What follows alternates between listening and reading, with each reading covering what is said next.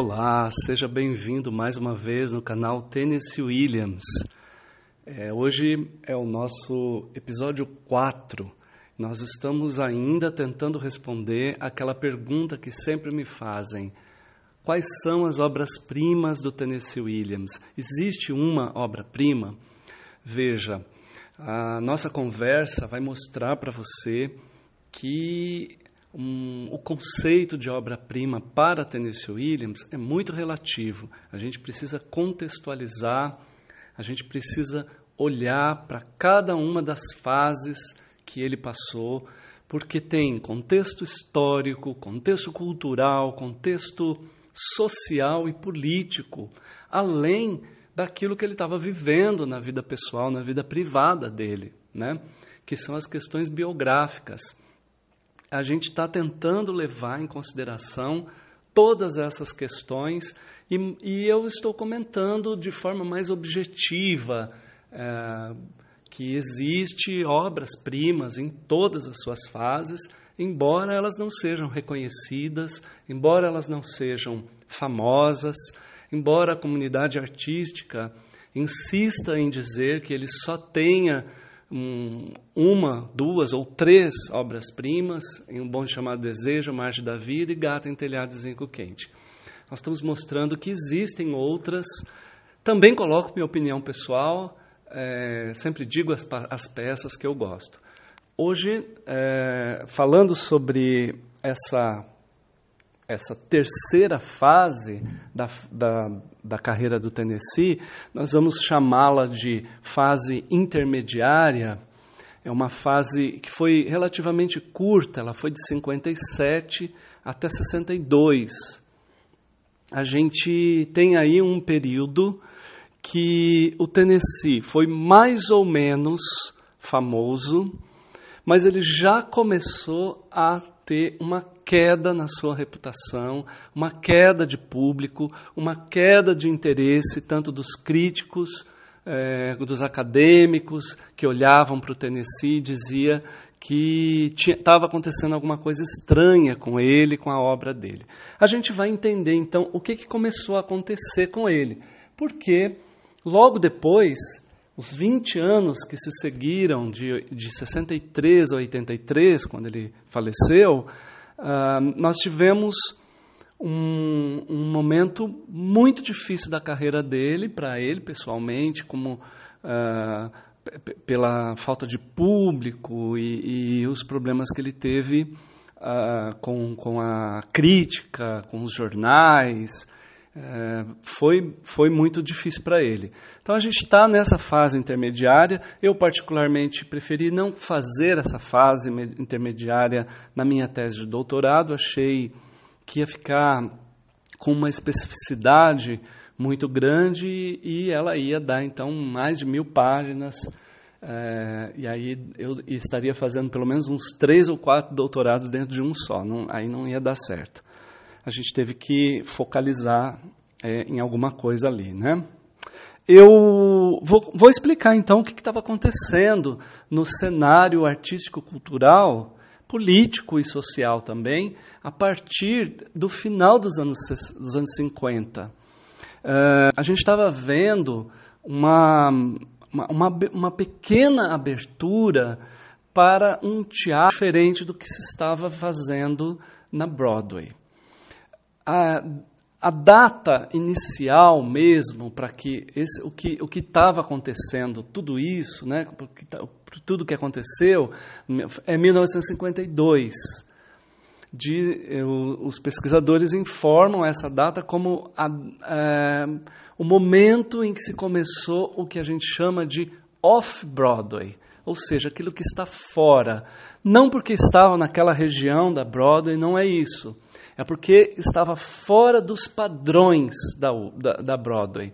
Fora daquele padrão realista, principalmente, e de que tinha que agradar ao público burguês que ia assistir, aquele público elitista que ia assistir aquelas obras caras, como até hoje, né? As peças são muito caras na Broadway para a gente ver.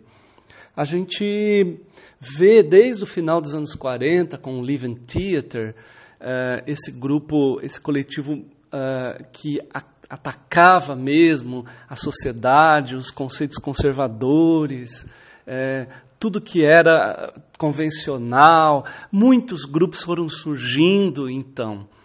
Uh, o Tennessee viu em 52 uma das suas obras de grande sucesso, Summer and Smoke, a gente já falou dela aqui, que no Brasil é muito conhecida por Anjo de Pedra.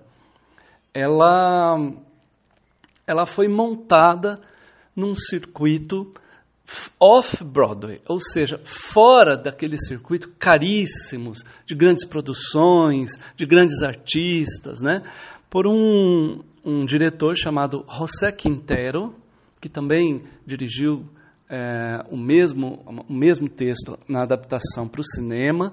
Ele chamou uma atriz que não tinha muita projeção. Ela já era uma ex-modelo, já era uma mulher um pouco mais velha. Caiu muito bem para ela esse personagem da Alma. É, isso mesmo, é a Geraldine Page, que é uma das grandes damas do, do, do teatro norte-americano. Ela fez várias peças do Tennessee, várias filmes, é, mas infelizmente ela só foi ganhar o Oscar no seu último filme, já é, um pouco antes dela falecer. Ela, ela ganhou o Oscar em 85, se não me engano. 85, 86, com o filme O Regresso para Bountiful, que era a adaptação também de uma peça, não do Tennessee. Não me recordo o nome do, do, do dramaturgo, que é, um, que é um filme lindíssimo, Regresso para Bountiful. Ela já estava muito velhinha. tudo isso que estava acontecendo, essa nova forma de interpretar, inclusive, é, já pipocava a, a, o método da Viola Spolin, o Grotowski, as propostas uh, que a Stella Adler trazia da, das ações físicas do Stanislavski, que eram outra coisa, não era mais aquele ser, a memória, a, a memória emotiva né, do personagem, como interpretação, era outra coisa. O Tennessee tinha noção de tudo isso.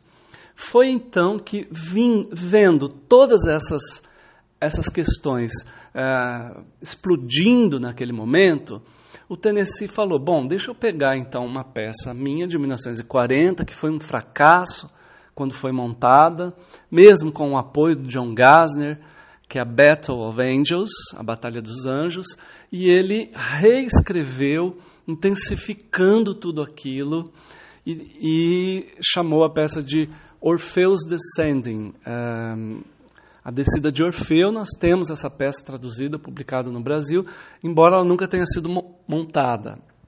É, foi, foi adaptada para o cinema com o nome é, The Fugitive Kind, com Marlon Brando, Ana Magnani, uh, Joanne Woodward. É um, aqui no Brasil se chamou Vidas em Fuga. É um filme bonito. É um filme onde o Tennessee colocou pela primeira vez a morte como um elemento principal da peça a morte e a violência. Ele nunca tinha tratado com tanta veemência, com tanta força esses, essas duas questões, e ele viu que aquilo causou um espanto muito grande nas pessoas. As pessoas não estavam preparadas, principalmente do circuito da Broadway, que, que queria coisas bem certinhas e bem calminhas, com final feliz, né? como se fosse novela de televisão. Bom, é, é claro que é, as coisas que vieram depois te, tiveram que usar as mesmas questões e cada vez mais. Né? O que veio depois foi Sudden Last Summer, o, de repente no último verão, que também estreou em 58, 59 na, no Off-Broadway. Veja, essa peça, apesar de ter tido um filme nos anos 60, início dos anos 60, 60 61, com o Montgomery Clift, que a gente tinha falado, né? É, de repente, no último verão, ela se tornou um, um dos seus, seus grandes sucessos, referência, mas ela só foi para Broadway, de fato, em 1998. Veja só quanto tempo a Broadway teve aí mais ou menos uns 30 anos, né? 40 anos, né? ela, ela teve para absorver essas questões e ser um, um texto palatável para o público né? Na, daquele circuito. Ela esteve em cartaz com uma, uma outra peça, uma peça curta, é, chamada Algo Não Dito, Something Unspoken. Veja, ele. É, to, todas essas questões elas não, não surgiram de graça né, na, na, na, obra do Tennessee, na carreira dele. Ele já tentava usar essas, essas questões muito mais é, muito, muito na sua obra. Desde os anos 30, quando ele começou a escrever uh, as suas obras dos anos 30, tem muito de uma, de uma violência disfarçada, de uma mortes que são apenas referenciadas. Ele, ele se espelhou principalmente nesse momento no, em três grandes autores ele sempre gostou de dois deles, desde os anos 30. Mas foi aqui que ele resgatou esses três autores para intensificar aquilo que depois se tornou um, um, uma grande explosão na sua obra. São eles: o poeta eh, estadunidense, que eh, faleceu em 32, é um poeta considerado modernista, chamado Hart Crane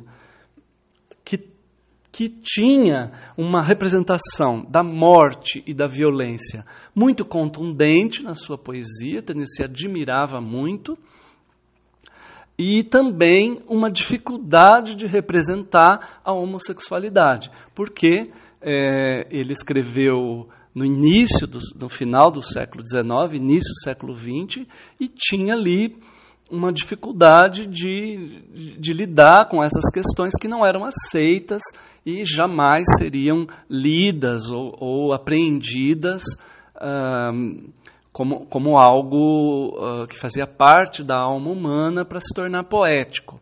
Então ele usava uma simbologia uh, tamanha que inspirou Tennessee durante toda a sua carreira. Um outro é um poeta francês, o Arthur Rimbaud, que o Tennessee também sempre admirou, era apaixonado por essa, essa dificuldade dele também de representar a homossexualidade, é essa questão da autodestruição que tinha tanto na vida dele, pessoal, quanto na sua obra. E ele trouxe de, do, do Rambo aquela a, a, a ideia de que os personagens alienados da saúde ou da sobriedade podem ter uma, uma lucidez que vai trazer para o leitor ou, ou, ou para o público uma, uma, uma questão é, importante para refletir, principalmente sobre a sociedade, sobre a, a condição humana, uh, sobre uh, condições políticas onde esses personagens estão uh, colocados. Ele intensificou os loucos, os doentes, os sonhadores, artistas frustrados, os outsiders, bêbados principalmente, drogados e deprimidos. Esses três são o que a gente vai começar a ver mais, porque a gente também via naquele contexto as drogas sendo um dos modos, dos novos modos de viver que trouxe trazidos pela contracultura. O último deles é o Yukio Mishima, o, o autor japonês que ele conheceu em 57, é, foi para o Japão em 59 e absorveu toda aquela cultura oriental por mais ou menos uns 11, 12 anos a partir de 57, ele, ele ficou impressionado com a potência de todo o teatro oriental, principalmente o kabuki e o no. No Brasil, as pessoas que não são familiarizadas com o estudo da obra do Tennessee só, só conhecem mesmo as peças mais, mais famosas, né? Elas acham estranho quando a gente fala disso. Né? Estive o ano passado, em 2019, nos Estados Unidos, num, num, num festival de teatro dedicado apenas ao Tennessee, cujo tema de estudo, nos cinco dias que eu estive lá, com os, os maiores pesquisadores do Tennessee nos Estados Unidos, era sobre a influência de Yukio Mishima sobre Tennessee Williams. E a gente viu várias peças, tanto do Tennessee quanto do Yukio Mishima, inclusive peças que nunca tinham sido é, encenadas. E, e a questão é muito séria. A gente vê um, um, um, Tennessee fascinado realmente com essas questões. Mas veja, a gente não está falando aqui que o Tennessee pegou o kabuki e o no e trouxe para sua obra reproduzindo aquela estética. O que ele fez foi pegar como referência, escrever do seu próprio modo. Isso ele fez também com Artaud, com Brecht, é, com o Teatro do Ridículo, de Charles Ludlam, ele fez com a pop art, ele fez é, com o, teatro, o, o, chamado Teatro do Absurdo, ele fez é, é uma adaptação, né? mas quando a gente for, vai observar nessas obras que tem essas influências, principalmente, ele tem os fantasmas do kabuki, ele mostra as diferenças do Oriente e do Ocidente, ele faz um, uma uma referência muito grande pra, em música, cenário, figurino, é, em alguns momentos a performance que lembra o Gutai do, do Saboro Murakami, é, em, em, personagens que, que têm a mesma textura na, na, na, perform na, performance. Né? A gente vê isso na Candid e contar tristes histórias da morte das bonecas, a gente vê isso na Miriam de.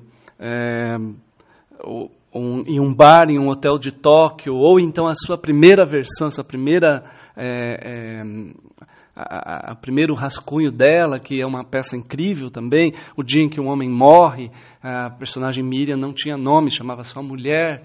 Todas essas, essas personagens tinham um comportamento que pode ser associado a questões que vai lá do, do Oriente. As peças desse período, todas elas, eu estou dizendo tudo isso, que todas elas tinham uma grande referência à morte e à violência, à autodestruição e essa questão de encontrar pessoas alienadas de saúde, sempre drogadas, sempre é, pessoas que não estão sóbrias, sempre pessoas falando coisas lúcidas. É, Para a gente lembrar, é, Período of Adjustment, aqui no Brasil o, o título foi Período de Ajustamento, que teve montagem em 64, apenas no Rio de Janeiro, nunca mais foi montada. Eram veteranos da Guerra da Coreia que, quando voltam, quando retornam, eles estão absolutamente mutilados psicologicamente. São pessoas que não conseguem ter um contato, não consegue construir a família com, a sua, com suas esposas, eles têm problemas de ereção, eles têm pro, problemas, ficam brigando, eles ficam discutindo, e sempre lembrando das mortes, sempre lembrando daquelas pessoas que morreram na sua durante a sua é, da, durante a guerra, né? A Noite do Iguana, outra, outra peça que foi muito sucesso. Foi o último grande sucesso do Tennessee na Broadway. Depois teve muitas outras montagens. No Brasil nós tivemos três montagens apenas, uma pena. É uma peça muito interessante. Tem também uma, uma, uma personagem da Hannah que lembra muito o, o, a performance do Gutai ela também usa kimono, também tem referências ambíguas da, da, da morte, da violência, tem, é, porque a gente tem é, uma excursão de nazistas, a gente tem um, um poeta que está morrendo. É, é, bem interessante esse, esse texto. The milk train doesn't stop here anymore. É, o trem da manhã não para mais aqui. É, também a gente não teve essa peça montada no Brasil, embora tenha um filme com a Elizabeth Taylor e Richard Burton, de 68, chamado Boom, no Brasil se chamou O Homem que Veio de Longe, é, com uma participação especialíssima do dramaturgo Noel Coward, fazendo o amigo gay da Elizabeth Taylor. É muito interessante porque na, na peça é, é, uma, é uma, uma mulher, né, amiga de, dela, né? É, foi adaptado. É uma história de uma atriz que está com uma doença, né, uma doença incurável. Ela ela está morrendo, ela está escrevendo as, as memórias dela e de repente aparece um garoto de programa e, e que passa com ela aqueles últimos momentos, últimos momentos de vida. Ela se veste como uma geisha é, em diversos momentos da peça. Ela tem esse comportamento daquele fantasma do kabuki e que ela, porque ela está morrendo. Né? É um texto bem interessante é, que eu também indico se alguém quiser fazer uma leitura em inglês aí é um texto legal. Uh, mais duas peças curtas que eu acho interessante citar: O Senhor Meriwether retornará de Memphis, que é um são duas amigas que estão esperando um namorado de uma delas que foi para Memphis e nunca voltou. E enquanto elas esperam, elas ficam fazendo sessões espíritas e, e diversos espíritos vêm conversar com elas, inclusive o Rambo e o Van Gogh, que são é, dois artistas que o Tennessee adorava. Né? É, um, é um texto bem interessante, tem muitas paridades com o teatro kabuki. Uh, o outro texto eu já tinha falado, Something Unspoken, é algo não dito, que é uma das, uma das únicas peças, Tennessee só tem duas peças que tratam da homossexualidade feminina, essa é uma delas, um texto é, primoroso, acho uma das, das, uma das pequenas obras-primas do Tennessee também, que, que faz essa menção aos, à, à homossexualidade. Eu acredito que deu, deu para a gente entender que o Tennessee estava passando por uma grande transformação. É, aguarde as cenas dos próximos capítulos, porque na última fase do Tennessee a gente vai entender melhor esta fase, porque é a fase da derrocada na sua reputação, mas é também a sua grande fase de experimentação. Muito obrigado pela atenção, mandem as suas perguntas e um grande abraço.